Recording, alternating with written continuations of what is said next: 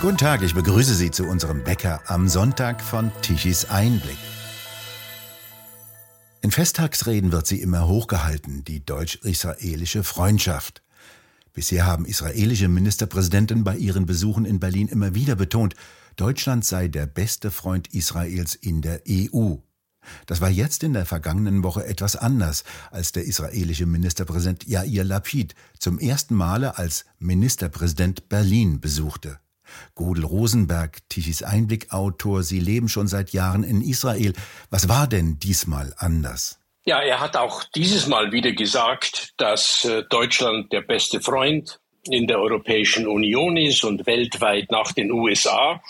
Aber wir müssen die Äußerungen, die diese Woche in Berlin gefallen sind, mal näher untersuchen im Vergleich zu den letzten ja, Jahrzehnten. Es hat sich erstens geändert die Einstellung zu Waffen. Der russisch-ukrainische Krieg hat dazu geführt, dass Deutschland Waffen liefert in die Ukraine, angeführt von den Grünen, und hat dazu geführt, dass der deutsche Bundeskanzler in diesem Sommer nach Jerusalem geflogen ist und angefragt hat, ob man nicht auch Waffen für Deutschland bekommen könne. Denn Deutschland und die Europäische Union steht ja jetzt unter der Drohung aus Moskau. Es kann sich ja das, was in der Ukraine abspielt, ausweiten auf Westeuropa. Und deswegen hat der Bundeskanzler im Februar eine Zeitenwende eingeläutet, 100 Milliarden Sondervermögen angekündigt und geht jetzt auf Waffensuche. Und eine seiner ersten Adressen war in diesem Sommer äh, Jerusalem, denn Jerusalem hat 74-jährige Erfahrung im Verteidigen seines Landes, seiner Gesellschaft und seiner Bürger. Denn hier herrscht seit 74 Jahren Krieg, hier herrscht seit 74 Jahren Terror, angeführt und finanziert von Teheran. Und Israel versteht es, sich zu verteidigen. Das Land blüht. Hier leben inzwischen 9,4 Millionen Menschen in Freiheit und sorgt für den Frieden in dem Land, den wir weitgehend haben, von den Terroranschlägen, die wir hier immer wieder haben, mal abgesehen. Aber insgesamt ist hier die Lage friedlich. Zu den Waffen noch ein, noch ein Hinweis. Die Deutschland ist 60 Jahre lang hinter den Ostermärschen hergelaufen mit der Aussage, weniger Waffen bringt mehr Frieden. Genau das Gegenteil ist der Fall.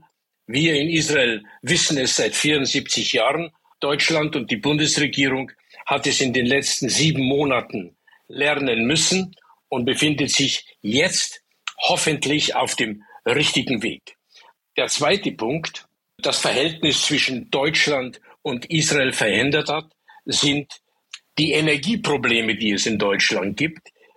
Energieprobleme, die von Israel auch gelöst werden können, zumindest geholfen werden kann, dass sie gelöst werden. Denn Israel verfügt über eigene Gasquellen seit 2010, deckt den Eigenbedarf inzwischen, geschätzt für die nächsten 40 Jahre und verkauft inzwischen auch Gas an Ägypten über die Pipeline, in der bis vor wenigen Jahren noch Öl aus Ägypten nach Israel gepumpt wird wird jetzt Gas von Israel nach Ägypten äh, transferiert. Es besteht ein Zehn-Jahres-Vertrag im Wert von 15 Milliarden Dollar und dieses Gas könnte auch verflüssigt werden und nach Europa transportiert werden. Und der dritte Punkt sind die Abraham Accords, die ja auch in diesen Tagen hier in Israel gefeiert werden. Das sind die Verträge, die unterschrieben worden sind zwischen Israel, zwischen den Vereinigten Arabischen Emiraten, zwischen Israel und Bahrain, zwischen Israel und Sudan und Israel und Marokko. Und das hat die Lage hier im, Nasten, im Nahen Osten total verändert. Äh, Israel kämpft hier nicht mehr ums Überleben, sondern steht breit aufgestellt mit den smarten Arabern und gestaltet hier die Zukunft. Und auch darüber wird leider in Deutschland und in der Europäischen Union wenig oder gar nicht geredet, weil die beiden Männer, die die Abraham Accords initiiert haben, Der eine heißt Donald Trump, Ex-USA-Präsident, und der andere heißt äh, Benjamin Netanyahu, Ex-Ministerpräsident von Israel, sind zwei nicht besonders beliebte Politiker in den deutschen und europäischen äh, Medien und auch nicht in der Politik. Gordel Rosenberg, bleiben wir zuerst bei den Waffen. Man hat, wenn man an Waffen aus Israel oder an Militärtechnik aus Israel denkt, zuerst die Bilder im Kopf des Iron Domes, eine technologische Meisterleistung, mit der Israel sein Staatsgebiet weitgehend frei von palästinensischen Raketenangriffen hält. Was hat denn Israel außer dieser Iron Dome-Technologie an Waffen noch zu bieten? Der Iron Dome ist für Israel inzwischen lebenswichtig. Wir hatten äh, seit 2014 drei große Raketenangriffe aus Gaza. 2014 dauerte der Krieg 53 Tage, voriges Jahr im Mai zwei Wochen und dieses Jahr im Sommer vor zwei Monaten drei Tage. Das heißt, die Technologie ist so ausgereift, dass, und ich konnte das von meiner Terrasse, ich wohne im Großraum Tel Aviv, konnte ich das beobachten voriges Jahr im Mai, wie die Abfangraketen der Iron Dome die Angriffsraketen aus Gaza in der Luft zerstört und keinen Schaden anrichteten. Die würde es diesen Iron Dome nicht geben, müsste Israel mit Tausenden von Soldaten in Gaza einmarschieren, was Tausende von Toten bedeuten würde und eine Gefahr für Leib und Leben der Soldaten. Also Iron Dome ist ein, eine lebenswichtige Einrichtung für Israel. Israel hat auf dieser, in diesem Bereich der Luftabwehr mehrere Systeme, einmal Iron Dome und einmal Arrow 3.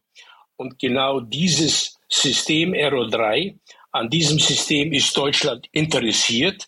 In dieser Woche wurde ja bekannt, dass der israelische Ministerpräsident und der deutsche Bundeskanzler genau darüber gesprochen haben. Der deutsche Bundeskanzler hat ganz eindeutig gesagt, man wolle dieses System von Israel kaufen. Auch der Preis steht ja schon in den Zeitungen, zwei Milliarden Dollar. Nur diese Waffe ist keine Waffe, die man fertig kaufen kann und morgen anwenden kann, sondern die Voraussetzung ist, dafür ist eine gute Ausbildung.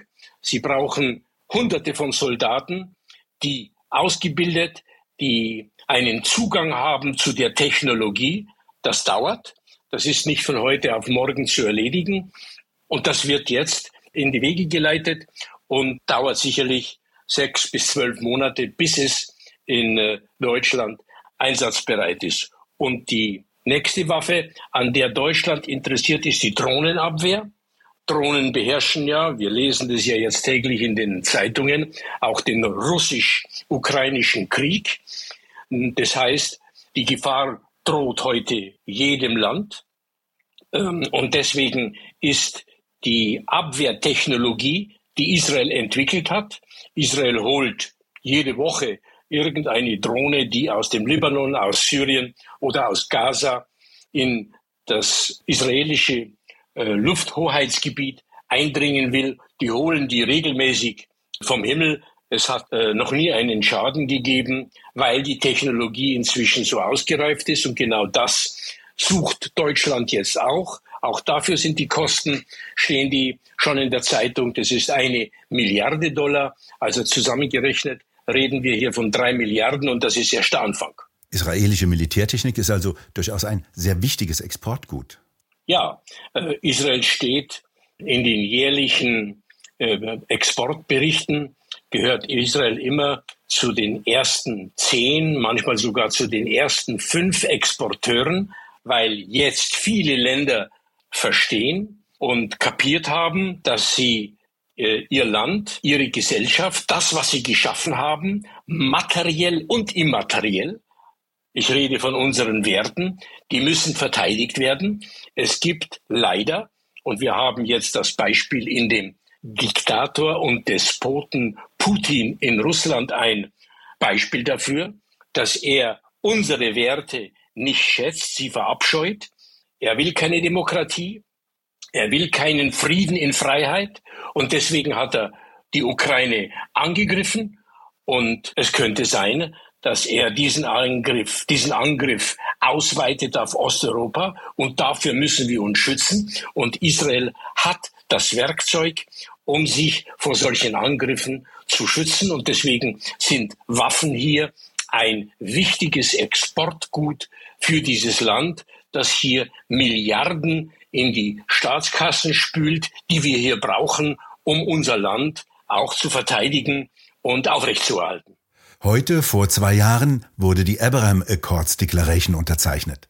Bahrain, die Vereinigten Arabischen Emirate, Israel, die Vereinigten Staaten von Amerika sowie der Sudan unterschrieben, dass sie die Bedeutung der Erhaltung und Stärkung des Friedens auf der Grundlage des gegenseitigen Verständnisses und der Koexistenz anerkennen.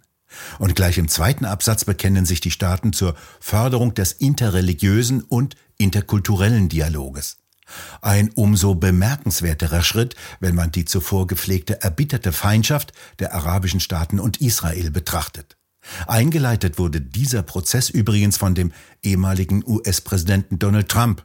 Dessen erste Auslandsreise nach seiner Ernennung zum Präsidenten führte bekanntlich nach Saudi-Arabien, nach Riyadh und anschließend nach Israel. Viel ist hierzulande nicht über diesen eindrucksvollen Schritt bekannt, obwohl er doch für einen fundamentalen Wandel im Nahen Osten und in der arabischen Welt gesorgt hat. Die Araber haben sich die letzten 74 Jahre mal angeschaut. Sie haben versucht, 48, 56, 67 und 73 Israel anzugreifen und zu vernichten. In allen vier Kriegen sind sie unterlegen.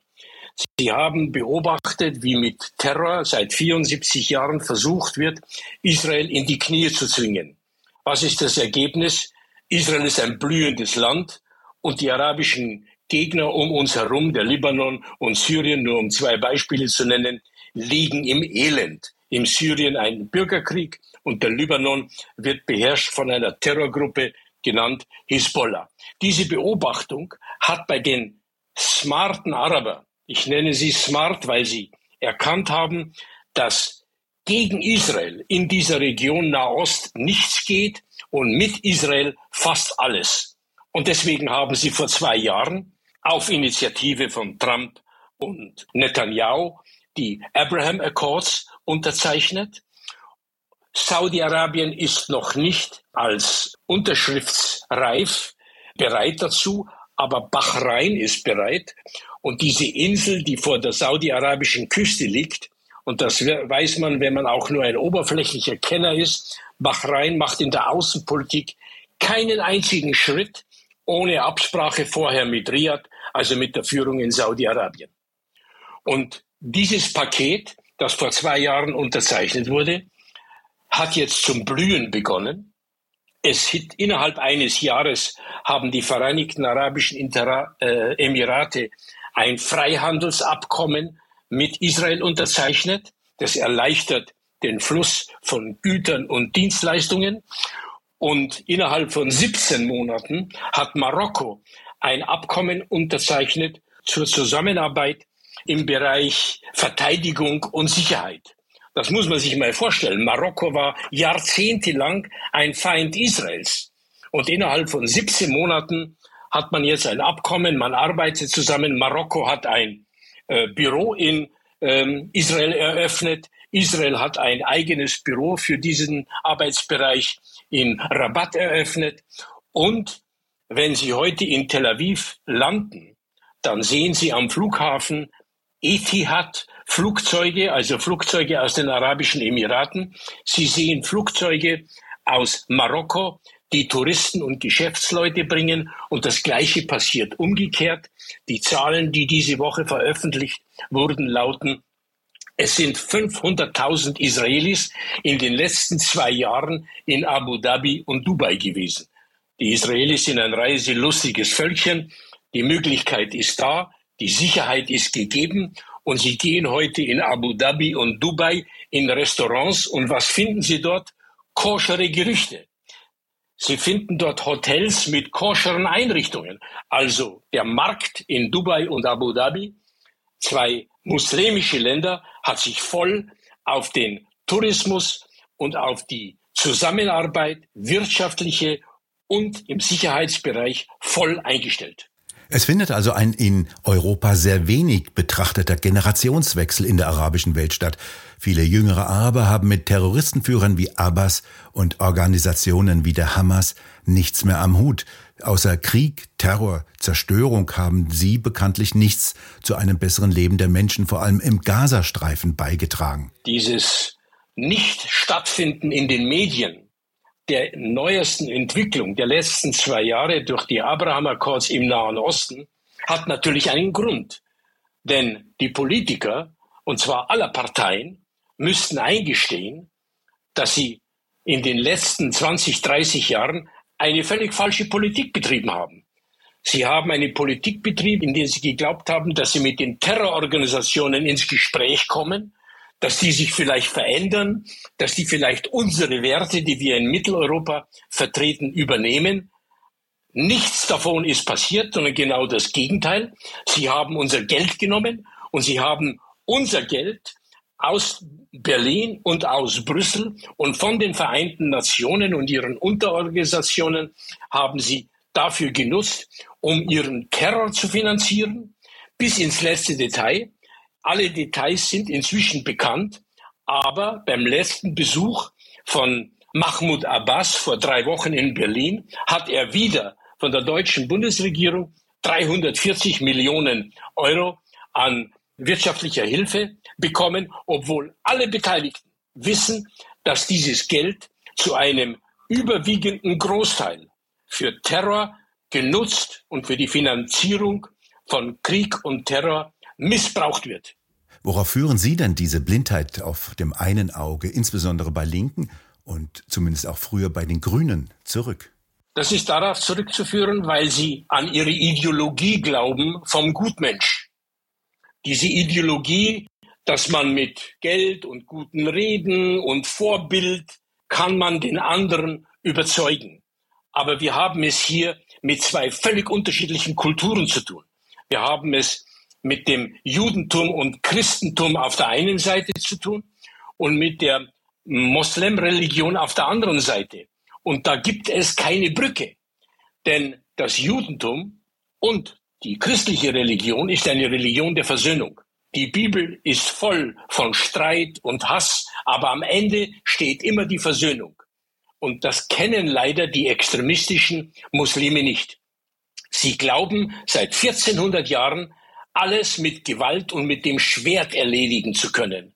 Und das hat sich leider bis heute so gehalten. Das erleben wir heute. Wir haben leider in dieser Woche hier in Israel wieder einen Terrortoten zu beklagen. Und leider passiert es jede Woche, jeden Monat, seit Jahrzehnten.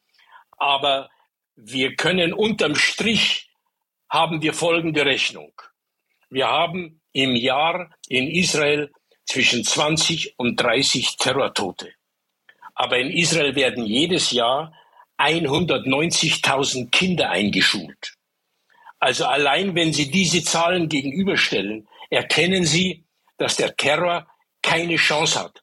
Das Rumlaufen mit Messern, mit Waffen und beliebig rücksichtslos auf Menschen in den Straßen zu schießen, was wir ja inzwischen nicht nur in Tel Aviv, und Jerusalem haben, sondern auch in London, in Brüssel, in Paris und in Berlin. Dieses rücksichtslose Schießen auf Menschen kann keinen Erfolg für diejenigen zeitigen, die diese Terrorideologie und diese Terrorpraxis ausführen. Und der Kampf gegen diesen Terror geht nur mit guter Verteidigung, mit guten Waffen, mit gezielter Abwehr und genau das macht Israel seit 74 Jahren und zwar sehr erfolgreich. Lassen Sie uns am Schluss noch mal auf die Energie kommen. Sie erwähnten das ja bereits. Im östlichen Mittelmeer wurden vor einem guten Dutzend Jahre ungeheure Öl- und vor allem Gasvorkommen entdeckt. Und darüber gibt es eine Auseinandersetzung zwischen Türkei, Zypern und Griechenland. Israel verfügt über einen Teil dieser Gasfunde. Welche wirtschaftliche und vor allem auch welche politische Bedeutung haben denn diese Funde? Eine riesige. Und zwar ist ja inzwischen Israel im östlichen Mittelmeer nicht allein mit den Gasfunden, sondern hat sich zusammengetan mit Zypern und Griechenland.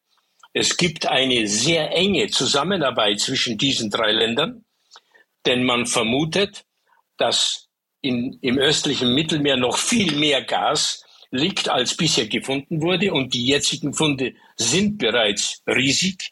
Ich habe ja erwähnt, Israel kann den Eigenbedarf für die nächsten 40 Jahre ähm, decken und exportiert bereits nach ähm, Ägypten. Aber zusammen mit Zypern, zusammen mit Griechenland, wenn hier eine Kooperation zustande kommt und dafür spricht einiges, dann könnte das östliche Mittelmeer in fünf Jahren, spätestens in zehn Jahren so viel Gas fördern, so viel Energie besitzen, dass es die Nord Stream 1 und Nord Stream 2 aus Russland voll ersetzen könnte. Die ersten Anzeichen dafür sind jedenfalls da. Das würde ja wieder bedeuten, dass sich wieder einmal Energieflüsse weltweit verschieben würden, wie das auch seinerzeit der Fall war, als in Amerika die Fracking-Technologie eingeführt wurde. Daraufhin Amerika zum weltgrößten Ölexporteur wurde und ganze Märkte haben sich verschoben. In der Folge damals konnten die ölreichen Golfstaaten eben nicht mehr allein an vorderster Front auftreten und Märkte bestimmen. Ja, äh, die Gasfunde hier in Israel äh, sind ja nicht nur die drei Länder, die jetzt zueinander gefunden haben, Israel, Zypern und Griechenland. Die Türken haben erkannt, dass äh, das ein Riesengeschäft ist und wollen mit ins Boot springen. Die drei Länder haben zuerst mal nicht Nein gesagt, aber sind zögerlich, weil Erdogan in der Türkei, er spielt ja auf allen Klavieren. Er will einerseits mit dem Westen, jetzt mit Israel, Zypern und Griechenland zusammenarbeiten, aber er ist ja auch auf der Seite von äh, Putin, trifft sich mit ihm regelmäßig, will daraus auch Vorteile ziehen und der entscheidende Punkt ist, dass die Abraham Accords, dass die Golfländer mithelfen wollen, dieses Gas in den, im östlichen Mittelmeer gemeinsam mit Israel und Zypern und Griechenland zu fördern. Und das würde die Finanzierung sichern.